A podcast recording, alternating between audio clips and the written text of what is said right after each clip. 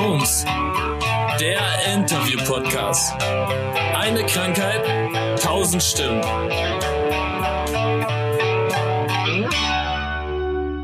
Moin ihr Lieben und herzlich willkommen zur nächsten Folge Eine Krankheit, tausend Stimmen, der FUMS Podcast. Heute habe ich Bina mir gegenüber sitzen. Bina ist auch eine der Admins in der Facebook-Gruppe und macht auch sonst sehr viel für FUMS Germany. Deswegen ein herzliches Willkommen an Bina. Hi! Hi Anne, ich freue mich. Ich mich auch. so, let's go. Genau, gleiches Spiel wie immer, immer dieselben Fragen, aber andere Antworten. Naja, liebe Bina, wann hast denn du deine Diagnose gekriegt? Also, wie alt warst du? Wie lange ist es her? Ja, das war vor, jetzt habe ich nicht gerechnet, ich glaube, zwölf Jahre ist es her. Äh, Im März 2011. Wenn ich mich nicht verrechnet habe, passt das. Und ja, ich war 26, gerade 26. Genau. Ja, war die Standard-Sehnerventzündung. Ui, schön. Die Sehnerventzündung. Wir kennen sie alle. Wie waren das damals? Also sind die Ärzte, waren die positiv dir gegenüber oder haben die dich im Regen stehen gelassen? Und vor allem, wie ging es dir mit der Diagnose? Mm. Also ich bin erstmal sechs Wochen mit der Sehnerventzündung durch die Weltgeschichte von Augenarzt zu Augenarzt gehüpft, von Antibiotikatropfen in den Augen und sonst was. Ich glaube, normaler Durchschnitt. Und war dann, ich glaube, an einem Samstag hat mein Jetzt-Mann, damals Freund, mich ins Krankenhaus gesteckt, weil ich nervlich am Ende war, weil mein Auge wehte halt, ich konnte nichts sehen und ja, die haben mich dann direkt da behalten. Da wurde dann Samstag, Sonntags noch CT gemacht und montags ging es dann ins MRT. Ich hatte halt diese Weihnachtsbaumbeleuchtung im Kopf und dann war es ganz schnell, da setzte sich der weiß ich nicht, damals fast 70-jährige Chefarzt von der Neuro bei mir aufs Bett mit seinen Cowboy-Stiefeln und weißem Kittel. Hallo. Recht cool. und sagte mir, ja, es ist so, Sie haben da MS und ich halt, keine Ahnung, was ist das? Man hat es mal gehört. Habe ich mich damit befasst? Nein, das haben ja nur andere Menschen. Musst du dich nicht für dein Leben mit befassen. Also ja, ich war recht planlos, hatte einen netten Pfleger, der mir ein bisschen Infos gegeben hat. Ich hatte zu dem Zeitpunkt kein Handy mit Internet, ich hatte keine Ahnung. Saß dann elf Tage im Krankenhaus, hatte Cortison ohne Ende und ja, die Ärzte waren okay. Ich hatte direkt noch im Krankenhaus die erste Copaxone-Spritze die Ärzte habe ich nicht im Regen stehen lassen. Nein, das war in Ordnung. So, du sagtest schon, du hattest dann einen Pfleger, der mhm. dich ein bisschen mit Infos versorgt hat und wurdest gut aufgenommen. Hast du denn damals irgendwie was geändert in deinem Leben? Also so schlagartig? Äh, nein, nein. Ich habe geraucht, ich habe getrunken, ich habe Party gemacht, ich habe da nichts geändert. In dem Moment habe ich gedacht, jetzt ist recht. Und ja, bereut habe ich es bisher auch noch nicht. Von daher, ich habe nichts schlagartig geändert. Also vom Verhalten her. Natürlich hat man andere Gedanken im Kopf, aber mm -mm, mm nein, eigentlich kann ich nicht sagen. Warum auch? Ist ja nur eine schnöde ja, kein Krankheit. Stress, kein Stress, ist nur eine Krankheit. Was ist los bei dir? ja. Ja, echt. Ähm, du hattest gerade schon gesagt, Copaxone. Copaxone ist ja die Basistherapie. Genau. Nimmst du die bis heute? Nimmst du vielleicht auch Jetzt hast du ja gesagt, Sehnerventzündung. Nimmst du auch Medikamente, die gegen Symptome helfen? Also ich habe Copaxone genommen. Halt, wie gesagt, im Krankenhaus am letzten Tag kam die MS-Schwester, hat gesagt, hier, das raust du dir ins Bein, rein damit und am nächsten Tag direkt weitergemacht, alles gut. Ich habe das zweieinhalb Jahre genommen, habe es dann nicht mehr vertragen. Das war einfach so eine, nicht allergisch, sondern, wie heißt es, Unverträglichkeits Reaktion, ne? Nesselsucht, Ahoi. Und dann habe ich es abgesetzt und habe dann Bitterferon, glaube ich, zwei Wochen. Da hat mein Mann ach so, damals Freund ja. gesagt, nee, du bist anders, nimm das nicht. Ich habe halt Wesensveränderungen gehabt. Ich war sehr depri und dann habe ich das nach zwei Wochen auch gelassen und habe dann mit meinem Neuro ausgemacht. Wir machen jetzt jährlich ein MRT und lassen es ja bis heute. Ja. Ja, und gegen Symptome habe ich noch nie was genommen tatsächlich. Nein, nein, ich habe noch nicht mal Physio, Ergo, nichts. Also bist du eine von denen, die es gut getroffen haben? Genau, also muss ich sagen, beschwere ich mich nicht.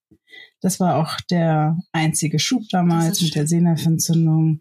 Ich sag mal so 2006, also mit weiß ja, 21, 20 hatte ich dann auch schon mal, seitdem ist mein Bein ein bisschen fremd, aber der Mensch ist ein Gewohnheitstier. Man gewöhnt sich an alles.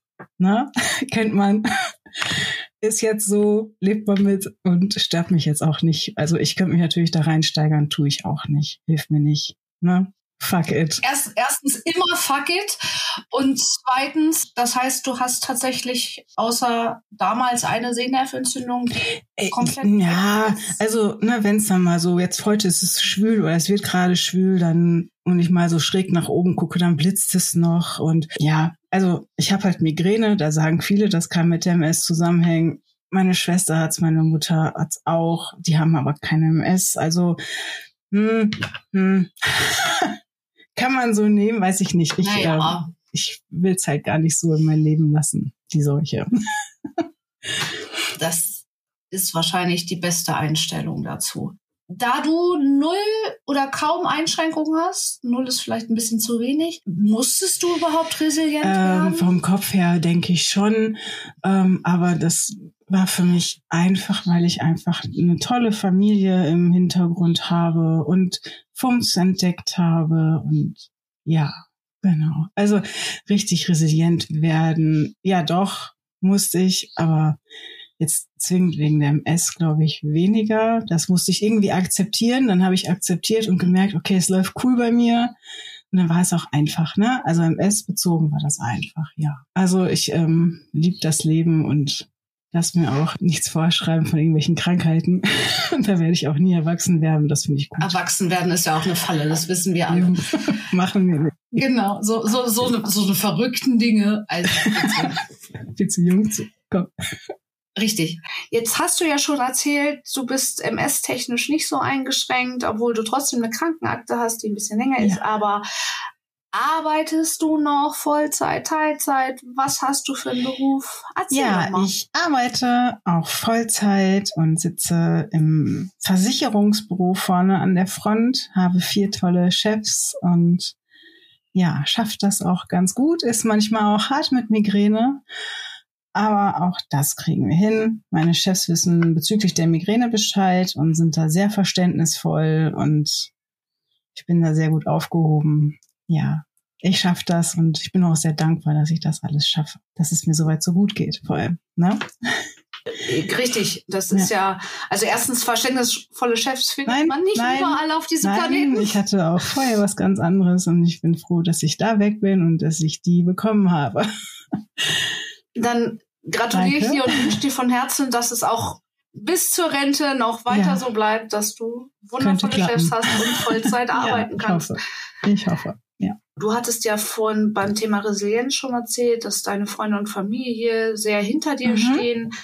Das heißt, die Diagnose hat sich da überhaupt nicht irgendwie auf Familie, Freunde, Bekanntenkreis. Also ausgewirkt. die, die Diagnose war ein Schock für alle. Ähm, mein Mann musste sich nach der Diagnose mit einem Kumpel erstmal eine Woche Urlaub nehmen. Die haben sich, glaube ich, zwei Flaschen Whis- Whisky reingeschraubt. Ich lag im Krankenhaus, habe ich alles hinterher erfahren. Und danach war auch gut. und für mich war auch gut. Also es ist nie Thema und finde ich auch gut, weil ich möchte es nie so thematisieren. Ich will der Krankheit gar nicht so viel Raum geben und ja, Familie steht hinter mir, das ist wichtig. Dass man sich mal eine Flasche Whisky in den Das Kopf musste schrauben dann muss, sein. weil die Freundin eine beschissene Diagnose gekriegt Genau. hat. Das darf auch mal sein und das muss auch Das manchmal darf sein, alles gut. Jetzt bist du verheiratet, hast die Diagnose. Ist es für euch ein Ausschlusskriterium, Kinder zu bekommen? Nein, war es nie. Ähm, und wir haben noch keine Kinder und es wird vielleicht noch, vielleicht auch nicht, ist aber auch dann, dann ist das so. Aber es ist nie die MS irgendwie ein Grund gewesen, dass es keine Kinder gibt. Wirklich nie. Nein. Was ich auch sehr schön finde. Ja, und eben auch für die Kinder irrelevant. Genau. Also es ist keine Erbkrankheit. Warum Ganz genau, man genau, genau, genau. da irgendwas dran ändern? ganz genau. Du bist nicht eingeschränkt. Nein. Außer geschmackstechnisch haben sich deine Hobbys durch die Diagnose irgendwie. Ja, Ach so, ja gut. Ach so, Jahre? ja, natürlich. Also ja, äh, meine Hobbys. Ich habe jetzt nicht so, dass ich ein Hobby habe. Ich äh, muss jedes Wochenende Fahrradtouren machen. Was ich muss, ich muss entertained werden und was erleben. Also selbst an Tagen wie heute mit Migräne, die Sonne scheint, ich will gleich raus. Ich will irgendwas sehen. Und wenn es Enten im Park sind, ist, glaube ich, anstrengend für meinen Mann, weil der manchmal denkt, lass mal auf der Couch chillen. Ich nicht. Ich muss immer was erleben und das ist damals so gewesen, das ist heute so gewesen und solange ich kann, behalte ich das auch bei, weil, ja, das liebe ich. So, sonst Hobbys, also, hm, nö, bezüglich MS hat sich nichts geändert. Nein. Ich feiere weniger, das ist aber nicht wegen der MS, sondern wegen der Migräne. Deswegen raucht Und man nicht und trinkt keinen. Alkohol. Und das Alter, ja, das kannst du mir auch noch mal auf die Nase binden. Sehr gut. Nein. Ey, ich bin im gleichen Club wie du. Fein. Alles fein. Aber nein, ich habe nichts geändert. Nein, nein, nein. Wie gesagt, erwachsen werden kann ich später. Das mache ich jetzt noch nicht. Nee. Wir haben ja auch noch Zeit zum Erwachsenwerden. Eben. Wir sind ja noch jung. Wir drehen uns im Kreis. Aber egal. Wir, wir sind jung und hübsch und Alles gut. So, sowieso Genau. wundervolle Menschen. ganz genau. Aber das ist doch wundervoll, dass du halt, also ich vermute jetzt einfach so, wie du es erzählst, selbst wenn es dir irgendwann im Esstechnisch schlechter gehen würde, würdest du dich nicht einsperren lassen und dein Nein, Hobby nein. rauszugehen und was zu erleben, würdest Das, du was geht, das tue ich. immer Das, was umsetzen geht, mache ich. Ganz genau. Ganz genau. Wenn es Konzerte sind oder weiß ich nicht, Städte besuchen, Reisen, solange es geht, mache ich das. Und da hindert mich auch nichts dran. Erstmal. Und das bleibt auch so. Und wenn es anders irgendwie doch mal irgendwie ich gehindert werde, dann läuft's anders. Dann gibt's auch Mittel und Wege.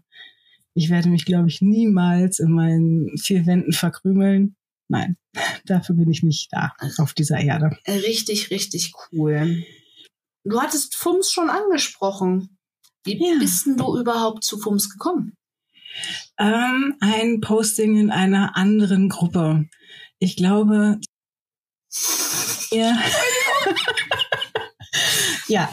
Kein ähm, es gab- Gruppenbashing hier, kein Gruppenbashing. Nein, nein, also, und ich bin dann in die FUMS-Gruppe und es war, da waren einfach diese, ich fühlte mich das erste Mal richtig in so einer MS-Gruppe. Ich kannte MS-Gruppen auf Facebook, noch und nöcher. Ich glaube, ich war in jeder und ich hatte sie alle. Wie wir alle irgendwann Wie wir mal. alle.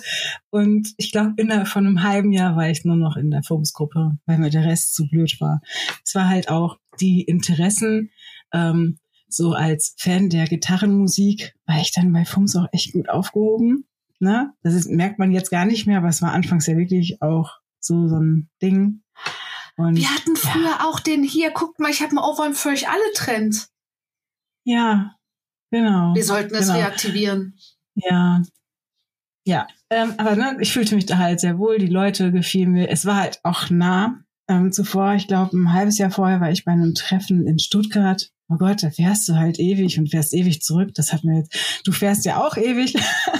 aber das war immer so, hm. Und jetzt Dortmund ist halt 70 Kilometer von mir entfernt, wenn wir uns dann treffen und die Menschen sind toll, die Anne ist toll, der Oh. Bunky ist toll, der Achim ist toll, der Rest der Bande ist super. Ich lieb's einfach und ja, bin ja seit dem ersten Treffen dabei und ich werde auch keins verpassen. Das lasse ich mir halt einfach nicht nehmen, genau wie mein, ja, mein Drang, alles zu erleben. Ja. Von daher. Das ist, äh, Fums ist einfach eine Herzensangelegenheit irgendwo. Ne? Genau, Gitarrenmusik, die leider nicht mehr so relevant ist und äh, Mhm. So viele neue Menschen. Aber was ist FUMS für dich? Ja, das ist halt so ein Herzensding. Ähm, ich sag mal, das mit der MS bezogen, das ist halt der Grund, warum ich FUMS kenne. Mm, aber ja, MS ist jetzt bei mir nicht so das Thema, Gott sei Dank. es sind einfach, es sind halt Freunde. Man man ist halt so gerne da. Ja. Ja, ich bin froh über diese FUMS-Bubble, dass ich die habe. Sag ich ganz ehrlich. Dann kann man mal aus seinem Alltag raus und trifft dann die Leute und man wird verstanden und ich weiß nicht, ich mag es. Ja. genau. Du, du weißt, du weißt es ja auch, ne? Man wird verstanden und man wird nicht angeguckt wegen irgendwelcher Zimperlein, die man dann mal hat und sich nicht so wohl fühlt und sagt, ich gehe jetzt aus der Sonne und warum? Die Sonne ist doch toll. Nein, ist sie nicht. ne? Ja. Sowas, das ähm, alles und jeder wird akzeptiert und das mag ich. Ja. Sehr. Ja. Es war wundervoll Ja. mit dir, meine Liebe. Ja. Ich- ich danke war mir dir. Ein Fest. Sehr gerne. Außerdem haben wir gelernt, es war mir eine innere Schneeballschlacht. Schneeballschlacht, Schneeballschlacht. genau. Weil Schneeballschlachten sind cooler als Blumenpflücken. Rockt mehr, ganz genau. Habe ich gelernt. Super.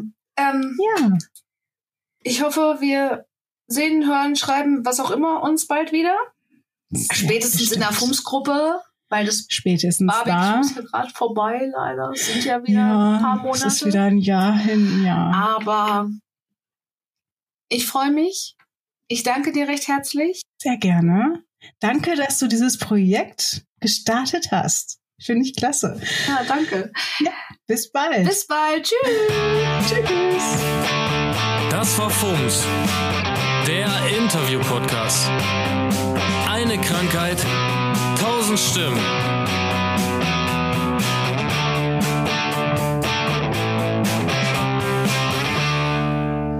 So, ihr Lieben, erstmal an euch vielen Dank, dass ihr bis hierhin ausgehalten habt. Und nun noch ein paar Credits, weil ich alleine krieg das nicht hin. Erstmal ganz, ganz, ganz, ganz großen Dank an Marcel Bromberek und Christian Fultner von der Band Vertical, die die musikalische Untermalung dieses Podcasts machen. Und an FUMS NRW, denn ohne FUMS NRW könnte ich meine Idee gar nicht umsetzen. Ja, und wenn ihr Interesse habt und mehr über FUMS erfahren wollt, dann schaut doch einfach vorbei unter www.fums-nrw.org oder bei Facebook einfach in der Suchzeile FUMS Germany eingeben. Habt einen schönen Tag und bis bald. Tschüss.